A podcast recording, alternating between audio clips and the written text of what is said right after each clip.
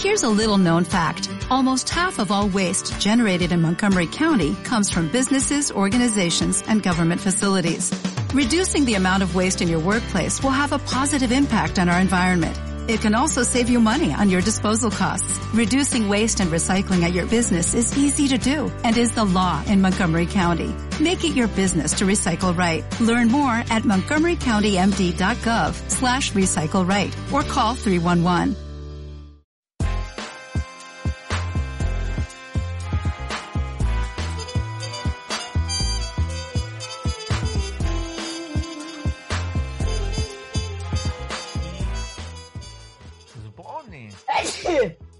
¡Eso! Se supone que ya estamos transmitiendo en vivo. Muy buenas noches. Oye, no seas desagradable, Eric, y puedes por favor desactivar tu micro si vas a, a expeler moco de tu cuerpo. Claro, favor, deberías ay, ay, aprenderte. Denle algo de respeto al público. Esas cosas no se hacen. ¿Dónde, Estaba no se disfrutando su momento. Él- ¿Dónde he escuchado ese capítulo? ¿Dónde he escuchado ese estornudo? ¿No? ¿Dónde he escuchado esos fluidos antes? No sé, se hace. ¿Quién, quién? Ya, este, bueno, Mal, mal, mal. ya hoy a Eric le toca hacer este su show de dar vueltita, después sin video, después, excelente. Bueno, bienvenidos una vez más, una semana más, a otro episodio más de Nación Combi. El programa eh, que se transmite De los, todas las de los semanas. martes a las 9. el de los de martes a las 9. 9, que empezó los domingos a las 6 y pasó a los lunes a las 4. Y no, hemos sido miércoles, cualquier cosa, pero es el programa que semana a semana, y eso sí podemos decir, semana a semana transmite en vivo desde esta incertidumbre llamada Perú. Así que, bueno, nos presentamos. Yo soy Carlos Zúñiga, arroba Carlos E. Zúñiga. Yo soy Hardbizer, arroba mil demonios. Y yo soy Eric Guirorteaga, en arroba Coyote Gris. Y estamos transmitiendo en Lima. eh, para muchos de nuestros amigos que son muchos los que nos ven desde fuera y familiares. En realidad hay todo un movimiento social bastante grande, pero eh, en realidad está muy concentrado originariamente en eh, la Sierra Sur. En Lima ha habido una serie de protestas, hay protestas, hoy hay protestas, pero las mismas van amainando en el sentido de que no hay una organización estructurada, sino que hay una serie de reclamos legítimos, muchos de ellos, eh, pero con bastantes infiltrados. Estos infiltrados están haciendo actos violentos de tomas de eh, intentos de toma de aeropuertos, eh, quema de comisarías, quema de oficinas gubernamentales, quema de un policía. No todas, no todas las, las acciones que estamos viendo son desestructuradas. ¿no? Digamos, la toma de los aeropuertos que ocurrieron de tres aeropuertos, como diciendo, tres, dos, uno. Ya, esas. O sea, cierto, algún- alguna hay- llamada hay- hay telefónica tuvo que haber, ¿me entiendes? O sea, Hay acciones estructuradas que además... Un Telegram. algo, pues, algo, ¿no? Hay acciones estructuradas que además deben de haber venido de, de todo un año y medio largo que el expresidente Castillo estuvo colocando sobre todo a prefectos y a una serie de gente.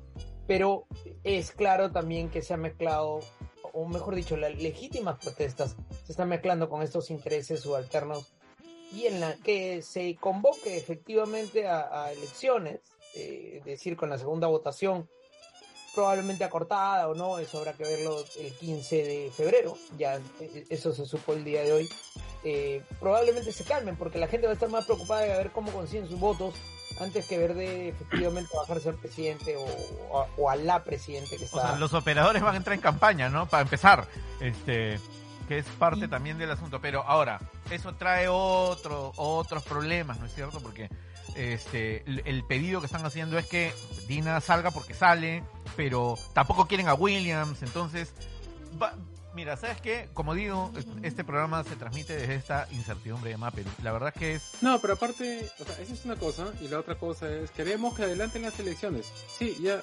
No, pero adelantamos. más, adelántala más.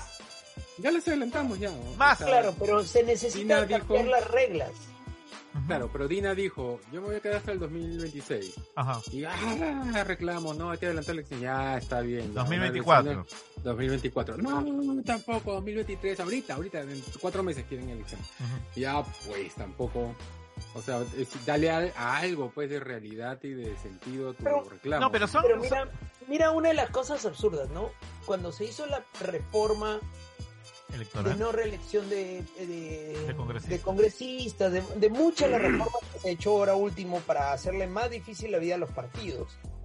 Entre otras cosas llamaron a primarias y esto significaba un periodo más largo para un proceso electoral, por lo menos un año, un año de, de- de periodo. Ahora dicen que no y dicen que hay que acortarlo, que no tiene que haber primarias, que no importan los partidos que estaban Es programando. que si siguiera... Hombre, si sí. en trámite y lo curioso es que quien propugna eso es Tuesta. Exactamente mismo que hizo el- el enredo anterior. Entonces, No, y- Lo- claro, lo que pasa es que si, sea, fue- lo- si los esto tres- partiera desde un, desde un criterio técnico, si de verdad la motivación hubiese sido que las cosas se hagan bien, entonces ahorita estaríamos defendiendo la reforma que hubo en su momento. Pero eso no es, pues el asunto es que será No, un aparte- habilitador de un contexto determinado y ahora requerimos otro habilitador. Entonces, bueno, Claro, cambiemos ahora, pues ya. la- pero las tres personas que promovieron ese cambio que hice Eric, que fueron Tuesta y Vizcarra y Salas Arenas, los tres ahora están diciendo, no, normal se puede, ¿ah? No, no pasa nada. es, Sí. pues, o sea, al final eso en la primaria es, es por gusto, eso es como que... Claro, o sea, eh, Era bacán, pues, ¿no? Pero tampoco es que, ay, qué bruto, ya, qué importante, es así, pues. claro, claro, Claro. sí, el que tema tan es que en el, importante. medio, en, en el medio, parte de lo que ya les comenzaron a decir, oye, aquí he dicho nos vamos todos, incluyendo los organismos electorales, que también son parte de una estructura que también viene, dañ- viene dañada. Pero no, no, ellos dicen, no, a nosotros no nos toca recambio, nos toca, nos toca en otro periodo. Entonces, si tú Claro, igual que a los congresistas y al presidente, pero aquí estamos, pues, ¿no? O sea, Pero si tú haces un cambio de estructura, de hecho, parte de lo que eh, reclaman los que dicen tienen que hacerse en el 2024 es que tiene que hacerse un set de recambio de reglas, porque si no, esto va a repetirse en tres o cuatro años. No O sea, solamente este eso, no solamente, no, entre. no solamente son las reglas del juego, sino son los jugadores. Se supone que todo el- este- esta convulsión viene del hecho de que los que están ahorita no son los que deberían estar. No importa en el Ejecutivo, en el Congreso. No, nadie. Yo, yo- no, no, no, no, güey, güey, No, no, dije, yo no, no estoy diciendo que eso es lo que yo opino. O sea, eligieron, más allá de no pues, que- a ver. Digo, no es lo que yo opino, es lo que están diciendo, ¿no? Todo el mundo dice, no, esos no son los que deberían estar. Entonces, Pero porque es claro que tú estás de acuerdo con los que están. Con algunos Claro, de los que están, sí. O sea, el asunto es que a mí no se me ocurriría bajo ninguna circunstancia dos cosas. Decir de que el Congreso no me representa porque yo no he votado por el Congreso, sino por algunos representantes. Y, número dos, que el DIN está ahí, que nos guste o no nos guste, como recambio de quien ganó las elecciones en su momento, que fue Vizcarra. Pues Vizcarra, digo, bueno, la misma vaina, este Castillo. Yo no voté por él, pero caramba, hay que ser demócrata un poquito, pues, ¿no? O sea, ella es la que quedó según su sesión constitucional y uno tiene que aguantar el coche nomás. Ahora, que se, que se perciba como un gobierno de transición y entonces se ejecuten ciertas cosas para que ocurra la transición, bacán, eso también es parte del juego Eso de, constitucional. eso de se, se ejecuten mejor no. Cambiemos Claro. Sí, sí, ahorita como están las cosas creo que es una, un mal término, ¿no? Una, una palabra que no deberíamos estar utilizando. Pero bueno, este, nada, pues, eh, ¿qué? ¿Ya pasamos a los temas o seguimos acá conversando? No, creo que es importante que hagamos esta aclaratoria porque es válido el cuestionamiento. Además, tenemos familiares que están preocupados. Y Jamás se recibió tantos mensajes. O sea, mira, por- ejemplo, cuando fue lo de Vizcarra, no recibí tantos mensajes como he recibido, sobre todo en esta semana. Lo de, lo de Lima se ha visto afuera bastante mal y, y le, le reclamaba o les, le comentaba a, alguien y le decía. El problema es que los corresponsales de prensa de muchos gracias. de los medios de afuera vienen con una tendencia. Entonces, si los corresponsales fueran de otra tendencia, probablemente. Y la mejor, la mejor prueba la mejor prueba es lo que acabas de decir. Cuando pasó lo de Vizcarra, como todo el mundo estaba de acuerdo con Vizcarra, en la prensa extranjera no pasó nada. Pero ahora este, la cobertura es, es poco más que, que acaban de darle un golpe de estado a Castillo, ¿no? Y, No, y pero el golpe que trató de dar, no, él no trató de dar un golpe, ni trató de escaparse, ni es malo ni robó, ¿no? O sea, No, pero aparte, este, o sea, Eric dice que los de corresponsales, los corresponsales vienen con su sesgo y en muchos casos no vienen de ninguna parte porque son de aquí, ¿no? O sea, Deutsche Welle, eh, la- sí, sea, los, los el corresponsal de españoles. Deutsche Welle no es alemán, es, ¿cómo se llama? Es la gente de acá de la República, de Baica. Nunca han No, no, firmado eh, unos convenios. To- Totalmente de acuerdo contigo, me refería. Que a tienen su sesgo que- también, Que pues. tienen, que tienen un sesgo, que vienen con un sesgo. Claro. De fábrica se refiere, ¿no? No de país. fábrica. no importa quién sea, pero cuando sacan la noticia afuera, pues claramente viene con una distorsión, ¿no? Ahora, Claro. no todo el mundo hace lo mismo, hay gente que efectivamente cree lo que está diciendo. Bueno, sí, o sea, hay gente que está bien comprometida con su causa. El asunto es que esa gente no debería estar haciendo periodismo, O, por ¿no? ejemplo, Sino- Claro, eso no deberían estar Fox, periodismo. justamente. ¿no? Que ya... Y no o sea, opinión. Entonces deberían Sí, o sea, una columna. ¿no? Sí. Porque finalmente salen a marchar y no salen a cubrir la noticia, sino salen a marchar y mostrar, o sea, y mostrar su lado, ¿no? Este, pero eso es, eso, eso no es periodismo. o sea, eso no es periodismo. Pero bueno, ya. Eh, eh, estamos bien, hoy han volado helicópteros todo el día. Sí, la cosa sí se puso un poco brava en el, en- hace un rato en, el centro de Lima, en la, la manifestación del día de hoy. Ya los números están un poco más eh, digamos, exiguos que los días pasados, pero se ha recrudecido el enfrentamiento. De, la verdad es que en algunos bolsones del lado de los manifestantes que están sumamente agresivos, en otros lados la policía gratuitamente casi ha hecho lo que le ha dado la gana, ambos envalentonados porque tienen una estructura entera, este, digamos, eh, validándolos, ¿no? Cagueteando, defendiendo, etcétera. Sí, esa va a ser la tendencia para ahora. Pues. O sea, números Ah, sí, menores, pero más, extremos, más Sí. violentos. Pero bueno, eso es lo que es.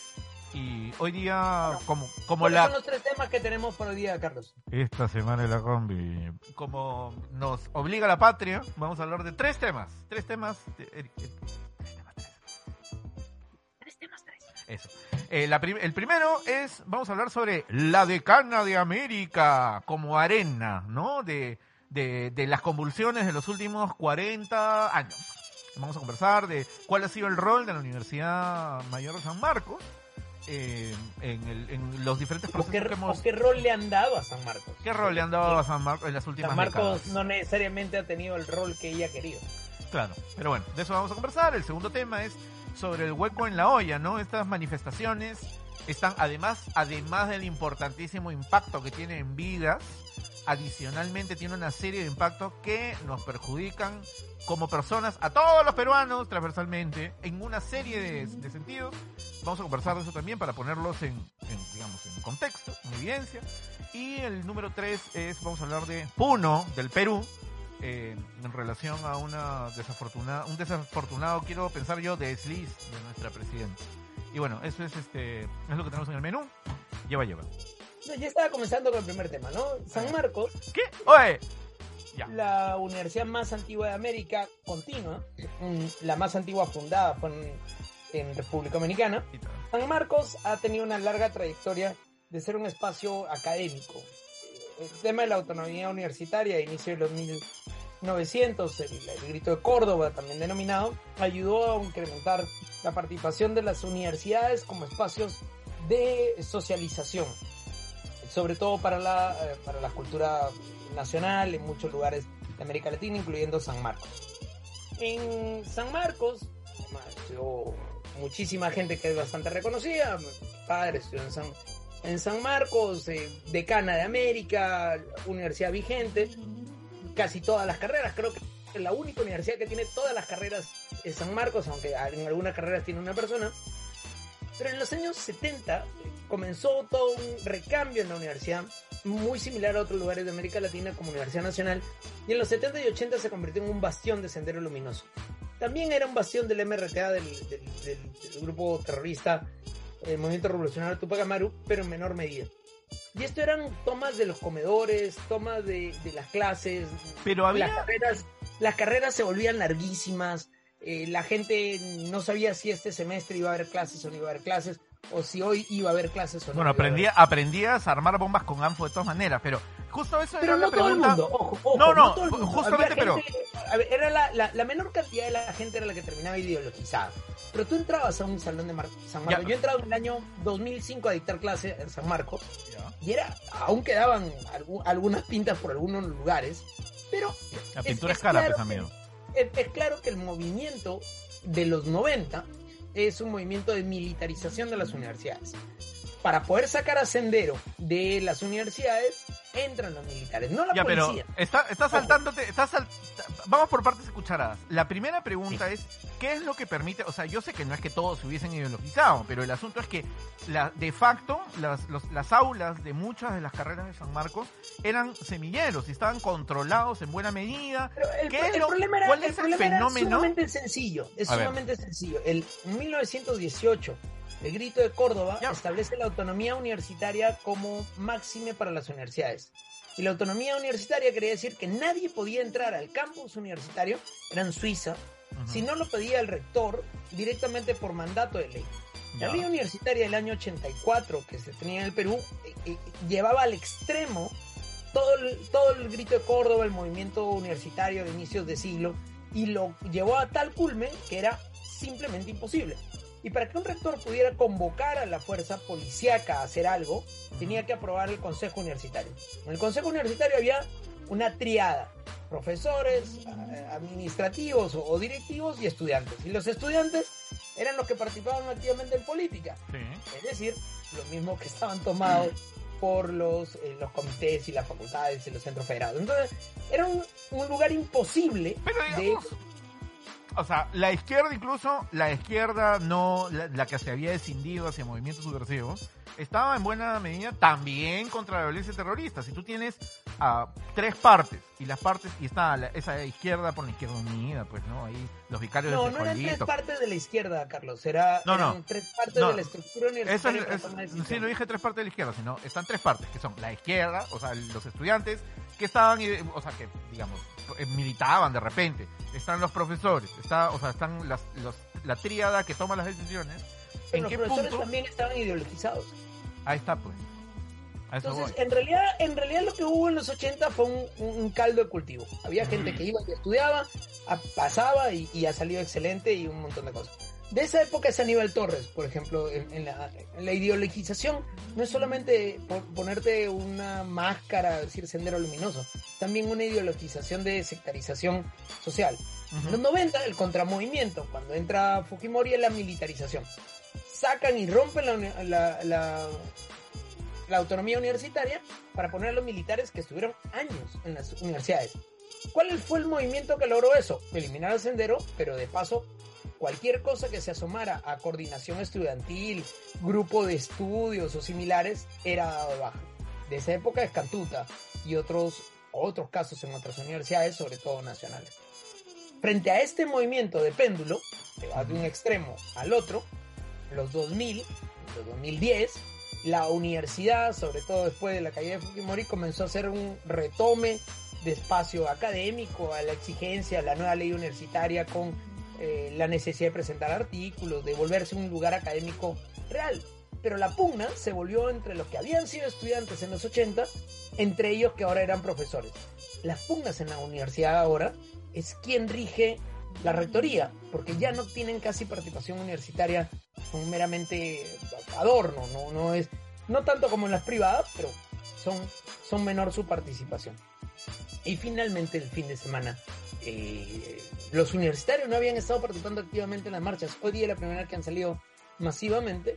El sábado entran a raíz de que la rectora lo había pedido. Luego dijo que ella no había pedido eso.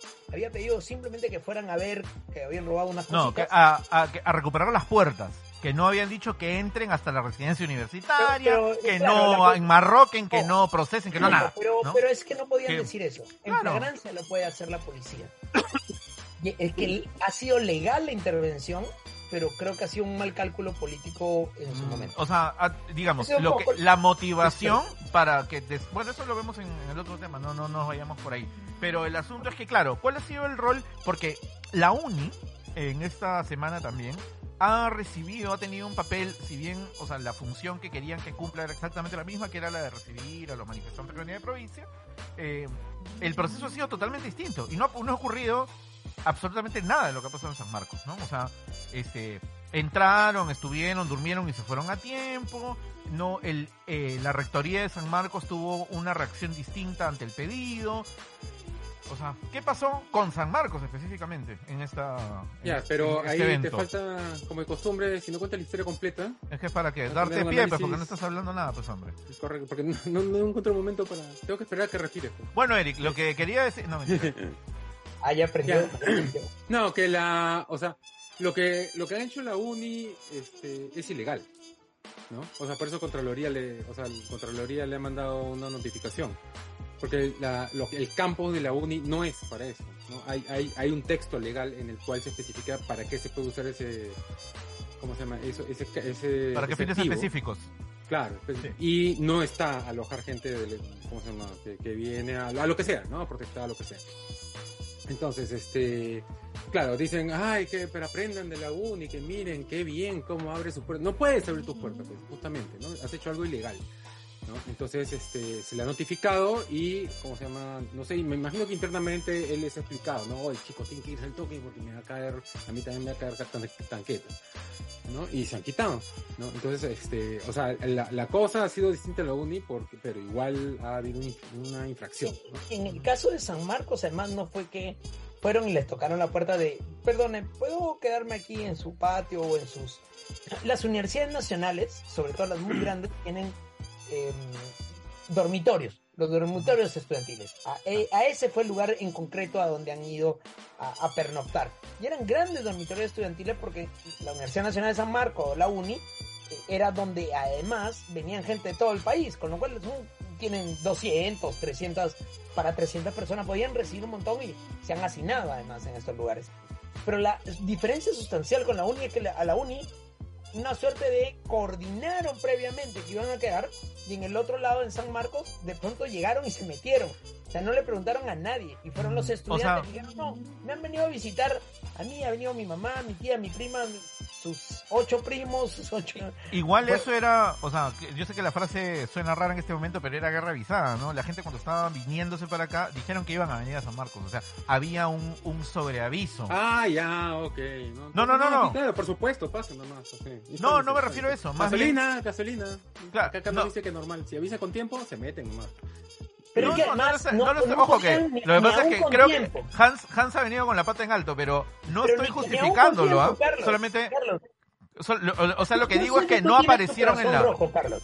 No, no, esperen, pues. rojo, Es que no, ojo, no estoy diciendo que como habían avisado podían entrar. Lo que quiero decir es que con mayor razón, este era un problema que se sabía desde días atrás, el que iba a suceder. O sea, to- toda esta Es discusión y el de tema terrateni- terratenientes que se quieren blanquear, que en realidad son como eso es- confuso es lo que como lo llama. Claro. Claro. Ya, sí, sí. Ya bueno, pero hay, hay un problema con esto de los dorms, ¿no? Que dice que los dormitorios que dice Que es que justamente durante el periodo de Fujimori se les redujo a lo mínimo posible porque habían sido pues un, un nido de, de terrorismo, ¿no? Ahí, este, desde ahí coordinaban operaciones, había gente que no, definitivamente no, era universitaria. Entonces se redujo a su mínima expresión, incluso hay universidades públicas que tuvieron que cancelarlos, ¿no? Eh, el que tiene las Marcos en realidad es, es como que ah, no, es, no hasta donde tengo entendido, no es para alumnos estables, o sea, para que se queden ahí todo el ciclo. No, sí, sí es, sí es estable para estudiantes, es más pequeño. Y de hecho hace un comentario bastante interesante la mamá de Carlos. Dice, oye, en los 80 igual entraban a San Fernando. San Fernando es la Facultad de Medicina Mm. que quedaba acá en la Avenida Grau. Pero entraban y salían. Es decir, iban en la persecución de alguien, no pedían autorización al rector o sí la pedían si es que ya estaba muy extremo, pero no se quedaron. En los 90 lo que ocurrió fue que estacion crearon bases militares físicas con una toma efectiva Ah, de las universidades. No controlaban la rectoría porque, bueno, pero el rector les tenía que rendir pleitesía. Eso ayudó a, a, a mover sobre todo a lo que iba a ser el movimiento en contra de Fujimori en el 97 y el 98, porque y, a- y aparte era un tema hasta psicológico, porque cuando tú entrabas a, a la San Marcos por la puerta principal, había una tanqueta ahí estacionada, Claro. ¿no? sobre la cual habían dos o tres este, soldaditos parados, ¿no? con sus rifles preparados. Ujú. Yo las veces que he ido como estudiante, porque ahí habían a veces conferencias de economía o, o, no sé, seminarios, cosas así. Este, un par de veces me llamó eso un montón la atención, ¿no? Como todos los días tenías que pasar por ahí y tenías que ver ahí el Que ver el- la Fuerza. Armada, ¿no? Claro. Pero eso es consecuencia del, del papel que, que tuvo, ¿no? Claro, pero, y por eso pero es que por se- eso les ha sonado tan raro, o ha- se ha visto tan raro, la entrada de una tanqueta al mismo estilo como entraron cuando tomaron las universidades en el año 92. O sea, es el mismo estilo. Romper con la tanqueta, claro, solamente que esta la tanqueta era la policía. No, ya, o sea, Dice- me imagino que fue, fue pensado así, ¿no? O sea, en algún momento alguien de la policía ha dicho no hay que hacerlo así para que haya, no sé. Claro, para tener un efecto compañía. simbólico, porque todo el mundo se acuerda y etcétera. Pero, de hecho, claro, no es de, to- de, de por sí como ha ocurrido, ¿no? Ahora, hoy día la Mm. presidenta Dina Boluarte en una reunión con la prensa extranjera ha dicho, bueno muchachos de San Marcos, a los estudiantes, también lo aclaró, ¿no? A los estudiantes de San Marcos que se pueden haber sentido ofendidos o que eh, quizás pudimos haberlo hecho de otra manera. Este ida y venida que tiene la presidenta Boluarte, Eso es para otro tema. Eso es para otro, te- a- otro tema. ministro, ah bueno, ya, es verdad. Bueno, el segundo tema del que vamos a hablar es sobre el hueco en la olla, que es, como decía al inicio, más allá del, del tema humano, que es muy importante, hay una serie de afectaciones al país de lo que estamos viviendo ahora. No del lado del gobierno, sino del hecho mismo del, cómo se está reclamando, de dónde se está Un- un- reclamando. Un, punto de inicio, un punto de inicio, ¿no? Las protestas en Lima, para como no tenían suficientes piedras, destruyeron todas las piedritas que- ornamentales, los Los pisos ornamentales que habían hecho el centro, Adoquines. los adoquines, y se las tiraron a la policía. Sí. Es decir, todo lo que había invertido los- las alcaldías, porque eso además tenía varios años, eh, eh, varios alcaldes, eh, se los tiraron por la cabeza y lo destruyeron.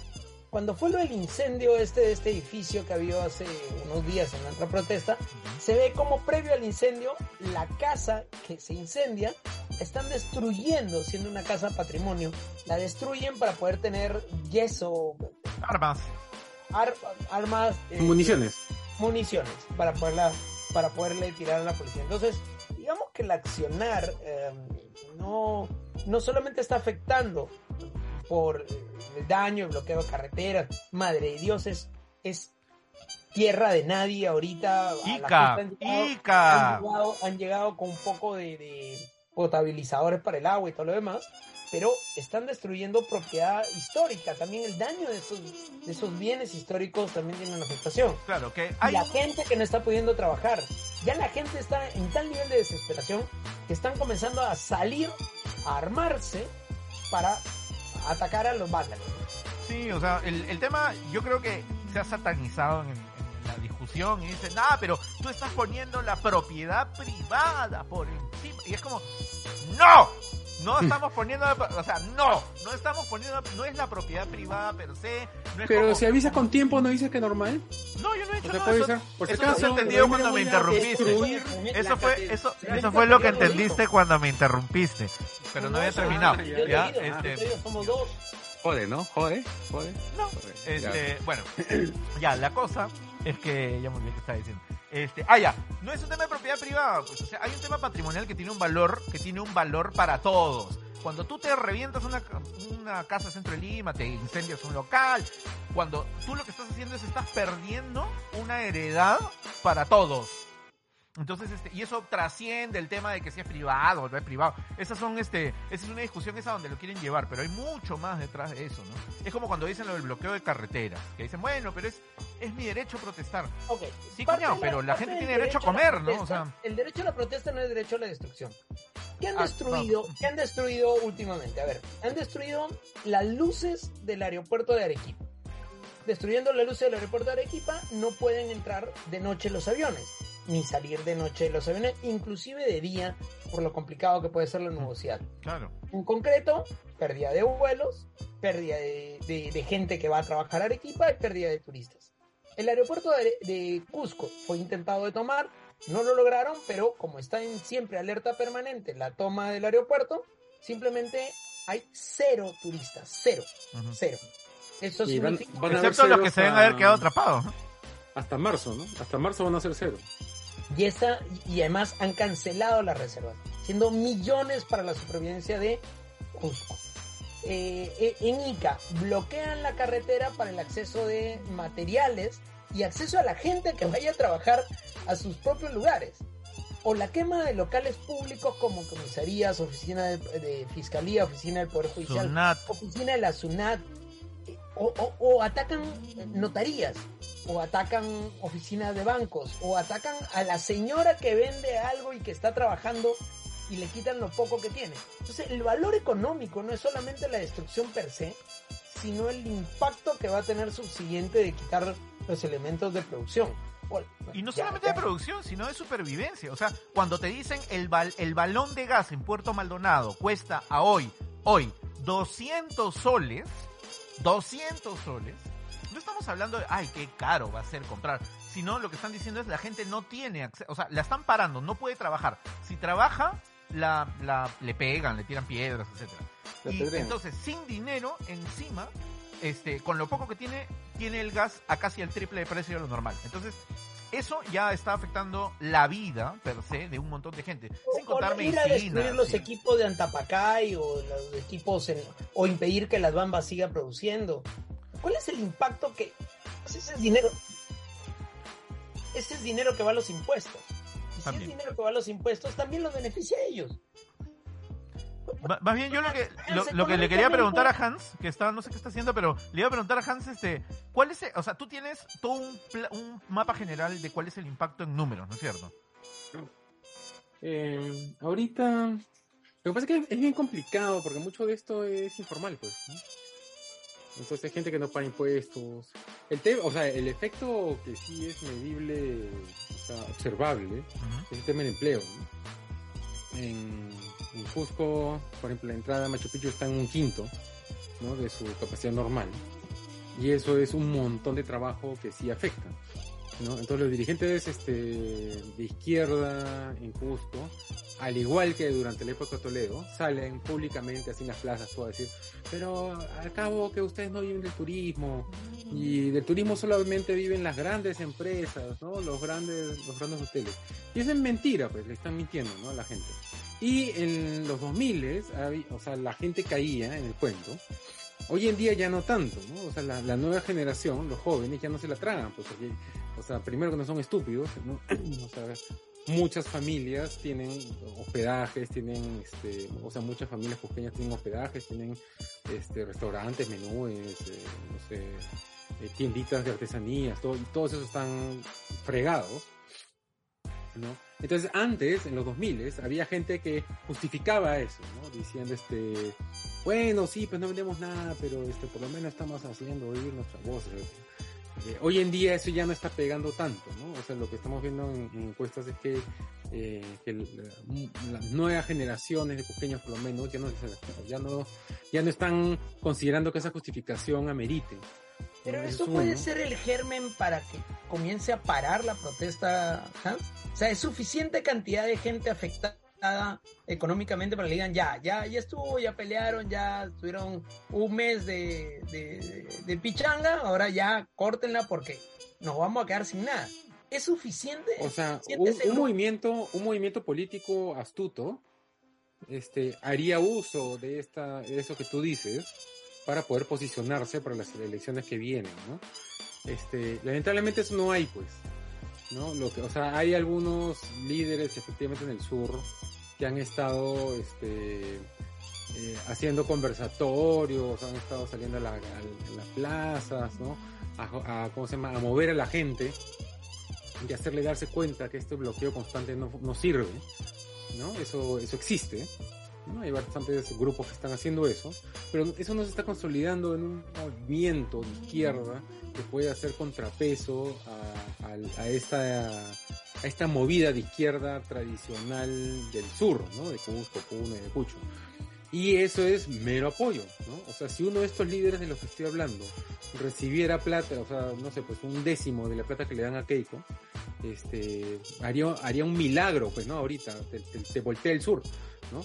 Pero como los que manejan dinero en este país son unos hartos imbéciles, este, nadie le pone nada, ¿no? A esta gente, eh, no lo ven, ¿no? Prefieren ponerle a grupitos tibios que no, no tienen efecto alguno, eh, o en proyectitos de responsabilidad social, ¿no? Para decir que miren cómo nosotros ayudamos yo sí he al hecho. pueblo en este momento, ayudamos llevando algodón porque sabemos que necesitan algodón en este gran momento difícil.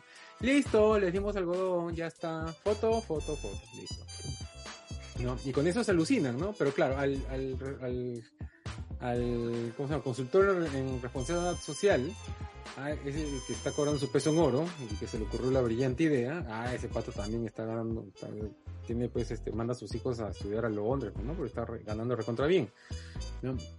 Pero lo que efectivamente necesitamos hacer para que algo como esto no, no vuelva a suceder no, no lo estamos haciendo, ¿no? No, y no están interesados tampoco en hacerlo, ¿no? Nadie, nadie, nadie está interesado en apoyar, ¿no?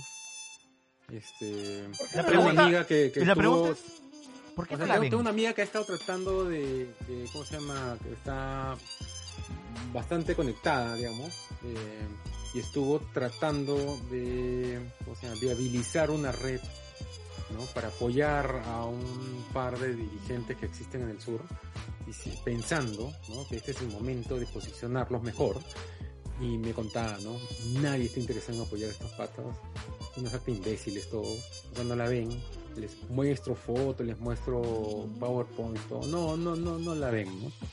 Y ellos prefieren darle plata. No, no, ya le estoy dando plata a tal otro, a- al enamorado de la sobrina de mi, de mi hermano. Pucha, que tiene un proyecto monstruo para ponerle Puta, 5G. alucinante, ¿no sabes? Le- Y estudió en la 5G. católica. Claro, pa- Estoy en la católica, alucina, y es de educación. Y educación, y, y es y educación inte- integral, inclusiva, ya está. hoy día. Hans ha venido con chacos, ¿no? A todo el mundo le está cayendo la... Ya, este... Alucina, puta, es alucinante. Es lo máximo. Esa...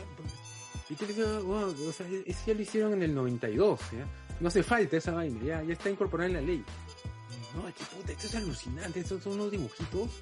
Puta, que No, está lo- haciendo la, lo que la pasa- hermana. Pucha, hemos y- incorporado métodos nuevos. Hemos incorporado además- métodos nuevos. ¿Has visto el- la portada? ¿Has visto la portada del último libro de de de la ella, ella está haciendo los dibujitos. Puta, es alucinante, weón. Vas a ver, vas a ver. ¿No? Y en eso se gastan, no sé, pues, todo el presupuesto que necesitaríamos para, para puta, mantener este movimiento, pues, no sé, pues tres meses, digamos. Ujú, Claro. Este, Y para y impacta en dos revistas. Claro, y no, ni eso, ni, o sea, pero- porque, pero- por O sea, ejemplo, su revista, la revista interna Claro, para, para la ¿por qué no oficina. puede- por qué no Pulicherry, puede- o sea, un qué no Pulicherry que te mandan los que grupos que económicos, los grupos económicos del país, ¿por qué no pueden entender de que la solución no son paliativos, sino un tema estructural? ¿Por qué? O Porque sea, al ¿por qué no entienden que los paliativos no son soluciones? Es la pregunta. porque ¿Qué- final qué les ellos siempre caen de impide? Siempre caen no de pie, no importa quién quede en el gobierno, siempre encuentran la manera, siempre hay un primo. O sea, el problema es que son too big to fail, pero están fallando, todo está fallando. Somos, o sea, este es un, un, un, un fallo sistémico lo que estamos viviendo. Esto Lo que, es o sea, país. no sé, lo que yo siempre les digo, o sea, cuando, cuando damos vueltas de ese tema, es que si yo tuviera un gerente de planta de una fábrica que siempre falla, o sea, que tiene que producir, no sé, pues 100 camisas al año, y todos los años produce 90, 89, nunca llega a 100, Ujú. a ese pata yo lo voto, pues, ¿no? Pero, o sea, para el tema de responsabilidad social y de, ¿cómo se llama?, de esos temas políticos, no le atienden a una, o sea, pierden todas las batallas y siguen contratando al mismo consultor. O sea, el mismo consultor es el encargado de, de siempre lo mismo, ¿no? Pero los, ¿qué los- los industriales, los En las reuniones- ICA ya son casos clínicos, ¿no? O sea, esos pierden, o sea, pierden el 100% de las batallas, o sea, de lobby, ¿no? O sea, de todas las leyes, todo, todo siempre es en contra de ellos. Y tienen al mismo, a los mismos cuatro patas en, ¿Y sabes encargados de defenderlos. En el momento, justo hablando de ICA, en- y en el momento en el que ya las papas queman y hay bloqueos de carretera y tienes videos de gente activamente coordinando el bloqueo y los crímenes, porque hay, o sea, los delincuentes pues están ahí a todo dar, ¿no?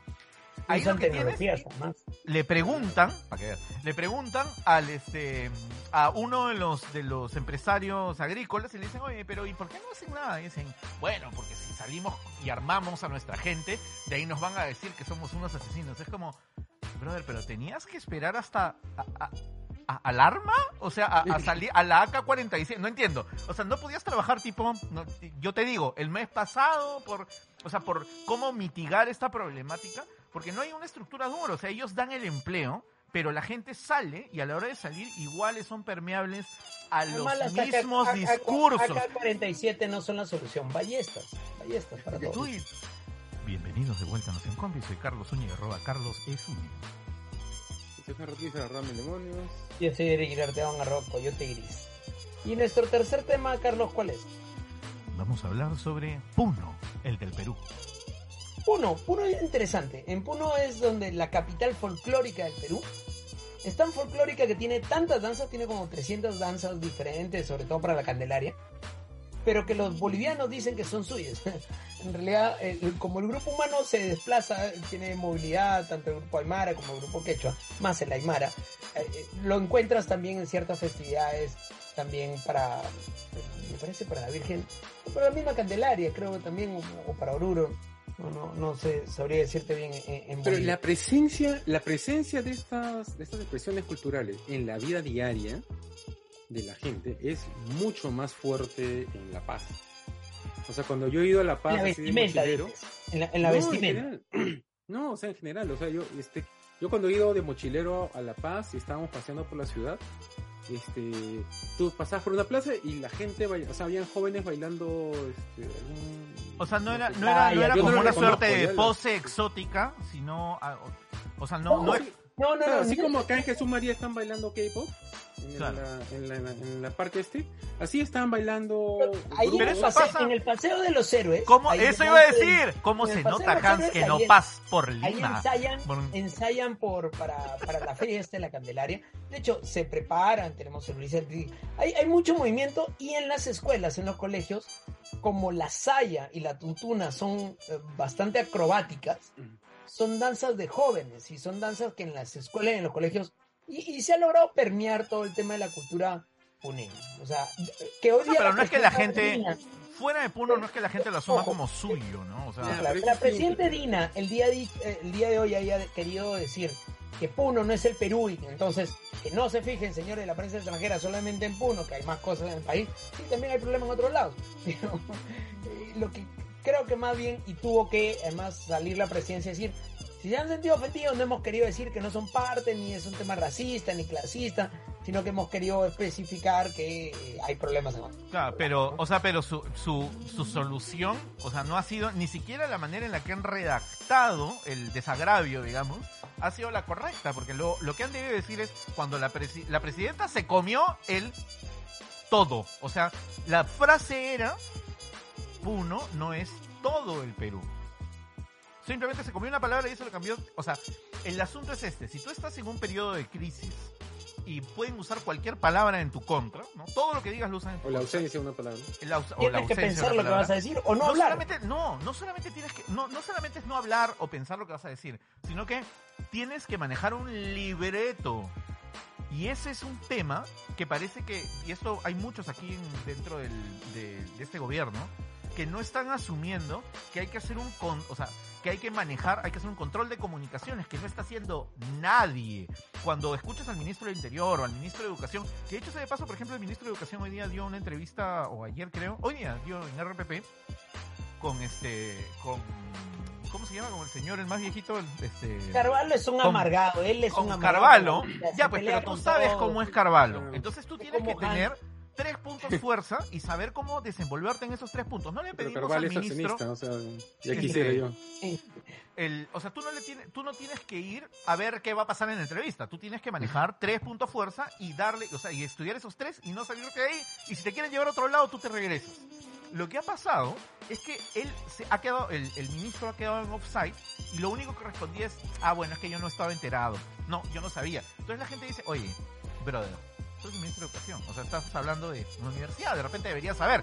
Y eso nomás el ya lo de dejó Educación, descolocado. Oscar Becerra, fue el mismo que intentó implementar las OLPCs durante el gobierno, segundo gobierno del partido, y yo fui uno de los mayores críticos a eso porque no tenía ni pies ni cabeza lo que estaban haciendo. Al final se terminaron quemando en el depósito ese del Ministerio de Educación que se quemó en la Avenida Argentina porque ni siquiera la pudieron repartir. No es colocar tecnología por colocarla, sino entender qué es lo que vas a hacer. Por lo mismo, no se trata simplemente de salir en una entrevista y decir, yo soy ministro, yo puedo responder todo. Bueno, van a hacer preguntas que no sabes responder. Claro. A eso agrégale que puedas decir que Puno no es el Perú. eh, eh, o sea, Pero hay un tema de ¿qué, qué- qué decisiones es lo que está qué es lo que hay detrás? Es una, es una expresión, lo que pasa es que es, es una expresión infeliz. o sea, no en el contexto, eso. además. Claro, pero ese, pero la expresión es esa, ¿no? O sea, es cuando dices, este, o sea, Puno no es el Perú, es, es, es una expresión típica. O los problemas Claro, de Puno, pero pero Puno como tienes- decir, los- este, los Tienes un problemas en Puno. o la situación en Puno no es la situación en todo el país. Pudieses haber puesto un adjetivo o, o una palabrita extra y no generabas este efecto que ha generado lamentablemente para crear otra y disculpa más de decir, oye, no, los puneños este, vienen en Narnia, son otro país. ¿Qué es lo que ocurre? Que en Puno, el grupo mayoritario Aymara, que es el que vive ahí más que el grupo Quechua, es un grupo comerciante, es un grupo, un lugar donde se hace mucho negocio. la salida y entrada por desaguadero, la relación con Bolivia, y en eso se basan para que el gobierno boliviano o para que Evo le interese tanto ese lugar. Y además tienen acceso a litio. Una de las cosas que hay que entender es que Puno es un lugar rico en metales. O sea, tienen riqueza natural. Y ahí es donde no, finalmente cualquiera está apuntando. ¿no? Pero, o sea, cuando hablamos del, cuando hablamos de, el- de este ejemplo, no de esta desafortunada frase, efectivamente, la, de en uso coloquial, tú dices, no, este, No, por ejemplo, tu casa no es. Lima, ¿no?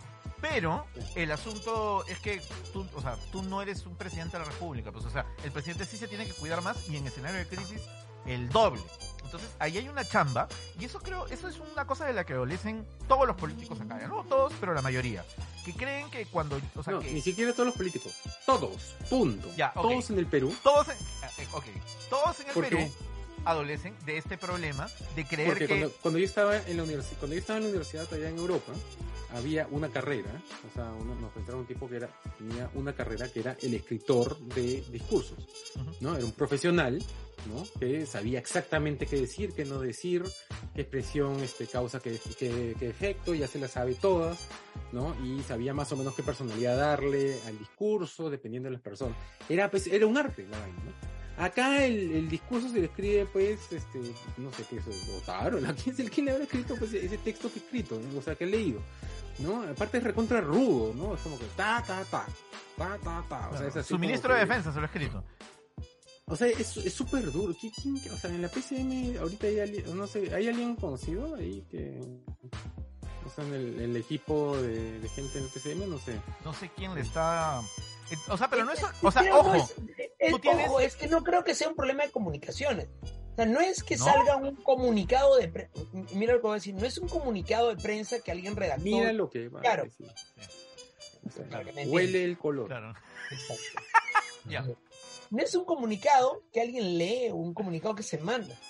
Esto es la presidenta saliendo a hablar. Claro. Es un tema de media Claro. training, si quiere ponerlo Y así. no solamente va un paso más No, atrás pero aparte incluso. el texto que está leyendo tiene que escribirlo alguien Claro. Pero no le- Ya, pero no yo elevo manera. la apuesta de ustedes dos. Pero es que debería, pues. O sea, debería haber un No, profesional para escribirle Debería. los textos.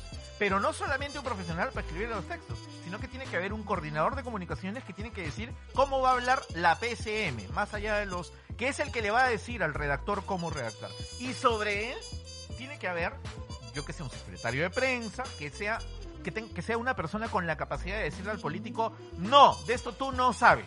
Yo te voy a decir qué se dice y qué no se dice. Ya, de, Hoy- de eso, de eso no solo adolecen todos los presidentes, que es a lo que quieres llegar, sino todos, punto. El gerente general de BCP, o sea, de, de- de los bancos, tampoco tienen esa vaina, No. Y, y lo tienen muy excepcionalmente, ¿no? O sea, este, contratan a alguien que les escriba este, un comunicado. Cuando ya reventó alguna vaina. No, no, no, no. Cuando, por ejemplo, van a participar en CADE, ¿no? Ahí contratan a un equipo de gente que va, escribe lo que va a decir, ¿no? Es algo muy, muy, muy específico. El resto del Lo tiempo, que va a leer, además. No, ni siquiera Claro. dice, lo lee. Claro, claro, claro. Este, pero cuando habla de RPP, no. Porque son Supermanes, pues todos. Todos alucinan. Supermanes, indestructibles. Lo máximo. Todos están por encima del bien y el mal, pues, ¿no? Es que yo ¿por ya gané, ya llegué ahí. ¿Quién me va a ganar? Que me, que me Claro, avienten lo que sea. No, yo tengo MBA, no. O sea, no entiendo qué me estás diciendo. Yo ¿Que- que tengo yo no sé hacer eso. No, no, no. Yo estoy por encima de ti. Entonces, cuando tú vas y le dices, oye, este, pero, ¿te, te, te, te parece? Te escribo un texto algo así. No, no, no. Yo, yo. Y voy a entrarle evitando, básicamente, así a la sala de grabación de RPP. Este, voy a hablar, no sé, la pared se va a abrir, se va a abrir para que yo pase, ¿no? Porque así, es el universo. Este, Y y, y- y ahí tienes pues los resultados, ¿no? Cuando No, tú les, y- les insistes en eso, les insistes en eso, no, este, hay- hay- se- señor tal, hay, hay, un, no sé, ese es- o sea, hay gente que se especializa en esa vaina, ¿no? No Lo que pasa es que también, o sea, la gente mide, su, o sea, mide el impacto que tiene dentro de la sala de grabación versus, o sea, y, creen que ese es el impacto que ha tenido en la calle. Es una cosa que yo he visto de primera mano. Entra el político, habla pachotada y media. Los periodistas que están en una, a veces en una posición medio genuflexa, dicen, sí, sí, sí, claro que sí. Nunca le repreguntan nada. No. Entonces el tipo sale empoderado, evidentemente, de la sala, pues. Y el asunto es que lo que ha llegado a la gente, no, o sea, no es de la perspectiva del de que aplaude, sino del que está escuchando. Y el que está escuchando dice, ¿qué estupidez acaba de decir este tipo? Y esa información nunca le va a llegar a la persona que acaba de hablar. Entonces, hay una desconexión. Lo vuelven a invitar, lo reinvitan, lo recontrainvitan, y él cree que es porque está haciendo las cosas bien. Entonces, ahí, o sea, eso contribuye con la separación entre quien está gobernando, quien está ejecutando, quien está teniendo poder, y la gente que está escuchándolo pues en la calle. Es el efecto Isaac Humala, pues, ¿no? Lo vuelven a invitar porque es, porque es un, un perrito gracioso, pues, ¿no? Pero eso que es un efecto re nocivo, si no pregúntale a Autauro. Antauro, que lo han estado jajaja, mira, mira mi payasito que he traído a mi entrevista. Claro, hoy día ya está hablando de que Sendero la- Luminoso es que lo mejor para el Perú, o sea. No, lo último que ha dicho es que va a mandar un comando de 170 endocaceristas a capturar la, a la reina de España para que pague el rescate. Y ahí sí vas a ver cómo va a hacer las cosas. Ah, Ya, listo. Y bueno, eh, hemos llegado a su segmento favorito, la salida. Hans, ¿qué tienes esta semana? ¿Qué has tenido? ¿Qué vas a tener? A ver, esta semana este, el Google Alert por fin me notificó que en Evis han puesto mi, ¿cómo se llama? mi columna que mandé hace uf, varios días, no sé. Años. Este, sí, uff. La de diciembre, la de diciembre. Em, eh. Y de ahí el resto, relax. No, eh, todavía no es- mi, mi podcast de RP todavía no, no despega. Bueno, mi cuenta de. TikTok tuvo un par de. ha tenido una subida. Porque probé poner material este, específico sobre provincia, hablando específicamente del turismo en Cusco, específicamente de. eh, el paro, la situación económica en Arequipa y como seguramente han escuchado por ahí, TikTok en el Perú es este, tiene una presencia bien fuerte de, provincia, de, bueno, fuera de Lima, las regiones que no son Lima. Eh, y, se nota, se nota fuertemente la, o sea, cuando el tema no es tiene que ver con una con algo de la región, de alguna región en especial que no sea Lima, se nota, hay un montón de comentarios, es este es- no sé, se, eh, que promueve que haya más de eso. Entonces he estado experimentando con eso y he tenido muy buena respuesta. Así que ahí pueden entrar a mi cuenta Mil Demonios PE. Ahí este, unirse a la discusión porque están. ahorita- en, este mismo momento estaba chequeando, están peleando por, este, por un tema en especial. Yo no contesto todos, Tú contesto dicho, solamente "Dame- cuando. dame un ratito, ya ahorita los alcanzo. Lo que pasa es que antes, ah, o sea, al comienzo, eh, ¿cómo se llama? Eh, alguien decía una, un- una, una boludez, ¿no? Como este, pero al cabo que uno se puede unir a Bolivia y, ¿cómo se llama? Y que no vamos a, a extrañarla. Entonces, no puedes dejar pasar un- una atrocidad como esa, pues, ¿no? Entonces yo dejaba mi comentario diciendo, "Oye, ¿qué estás hablando? ¿Qué estás hablando? Pero hay ahora hay tanto movimiento que alguien responde, o sea, alguien le dice, oye, cállate la boca, tontonazo, que no sabes qué tal cosa.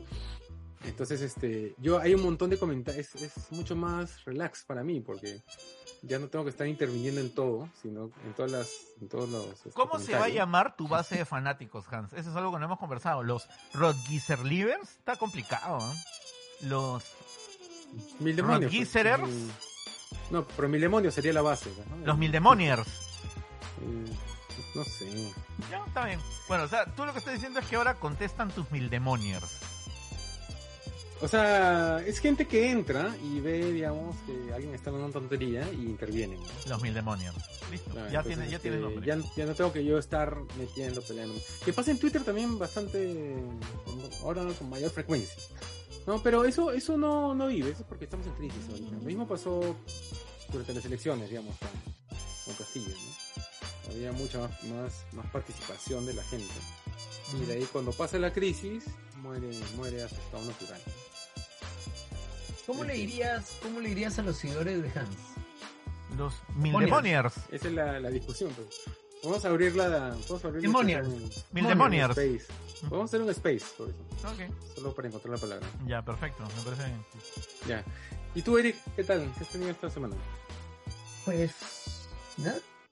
Hace una semana tranquila terminé de dictar mi curso en el Centro Alto de Estudios Militares, Centro Alto de Estudios Nacionales, sobre ciberseguridad y protección de datos personales. Ya esta semana tengo que entregar notas y ver a cuántos he jalado. Eh, Todo, ¿no? no, creo que se salva uno. No, ese te escapó. se me escapó, se me escapó, sí, no, no, no tuve, no tuve puntería. Todo Este, pintado así, eh, recomiendo ver The Last of Us, la serie. Sale los domingos a las 9 de la noche, cada nuevo capítulo. El de esta... Para aquellos que han jugado el Voy a videojuego. desactivar el audio porque no he visto todavía. Y sé No, que no, me no, para aquellos. Ah, no, no verdad. voy a hacer, Sí. Hoy día no voy a No, hacer tú dale, spoiler. dale. dale. No voy a hacer spoiler. Este, para aquellos que han jugado el videojuego, es, es realmente bastante parecido al videojuego, así que altamente recomendable eh, la, serie. Eh, para los fanáticos de los Patriots, eh. Brian ha sido considerado en el lugar de Matt Patricia y eso significa una nueva posición interesante para los Patriots pensando en esta nueva temporada. Habrá que ver quién gana el Super Bowl este año, que va a ser el 12, me parece el 12 de febrero, ahora ya se viene. Y um, pues nada, eso fue en las noticias este. Ya. Carlos, Eh, Carlos. ¿qué? Carlos, ¿tú? ¿Qué tienes? Sí, buenas. ¿Aló? Sí, Carlos, te toca. Hola, ¿qué tal? Yo no tuve nada esta semana, deja que spoilee nomás que- Este. No, yo No, estaba. no, spoileado. solamente Lo único quiero. que he dicho es que aquellos que ¡Ah! Caramba. Ya.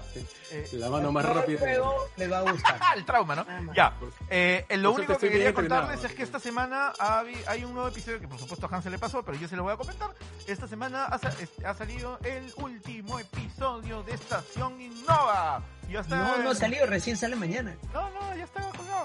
Hoy es Este, miércoles, mañana es miércoles. Pero ya está miércoles. disponible, ya está cargado en Spotify. Si lo quieren Ah, escuchar, y esto va a salir mañana, así que escuchen el último episodio del número 25, que es una pastrulada. Ha quedado una cosa, es inenarrable la calidad del hashish que promociona ¿Qué este tema? episodio. ¿Qué tema? Es sobre metaverso y otras realidades virtuales. Entonces, este, Ah, ah, pero es que si los, si los dos, si los dos personas que tenemos haciendo el podcast están en drogas, evidentemente Sí, o sea, va a salir el podcast es víctima de, de los yo no influjos. consumo, no, yo no, No, consumo mentira, Hans drogas no físicas, nada. químicas, yo no consumo. ¿Cómo que no? Consumes café. no consume, no consume ningún, ningún Bueno, sí. estupefaciente ilegal. Café, pero café es legal, ¿no? Por eso, ningún estupefaciente ilegal.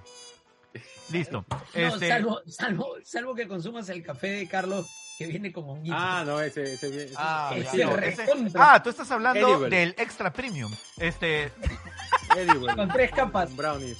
Tres capas, viene con brownie. Happy café es eso, bueno, eh, eh, entren, busquen en Spotify Estación Innova, está ya el último episodio colgado donde está el amigo Hans, que ahí vemos postezando, y este y Pamela Antonioli del Hub de Innovación Minera metiéndose una fumada aquella. Y eh, suscríbanse, y ya que están en Spotify, porque ya entraron por supuesto, también entren y le dan buscar a Nación Combi y le ponen OK para que se suscriban. Este, hacen, si uno usa en Spotify, no importa, en Apple Podcast también estamos, en iVoox, en lo que quieran. Y denle like a este video. Y este, nada, pues eso. No sé, alguna, algún otra cosita, hay modelitos, colores. No, no, estas son, a ver, no hay que minimizar el tema de la protesta social. Existe un, El reclamo, no se minimiza. una, una, una brecha social que es generada por, por un crecimiento que ha tenido el país, que no se supo utilizar adecuadamente, que la pandemia ayudó a mostrar mucho de esto, pero eso no lleva a ningún ejercicio de violencia de ningún tipo. No porque destruyan más van a hacerle más caso, ni van a solucionar los problemas reales. Por último, ambulancias que sirven para salvar vidas o eh, afectar a lugares públicos que tienen expedientes que sirven para luchar contra la corrupción o quemar a un policía simplemente porque es policía. Eh, creo que no han entendido nada de lo que es una real protesta, ¿no? Protesta sin propuesta no sirve para nada. Ese fue un mensaje al corazón. Un mensaje a la conciencia. Bueno, nos vemos la próxima semana. hermano Gracias por acompañarnos. Y eh, pongan like a todo, share y todo lo demás. Nos vemos. Chau, chau. Listo, chau. No.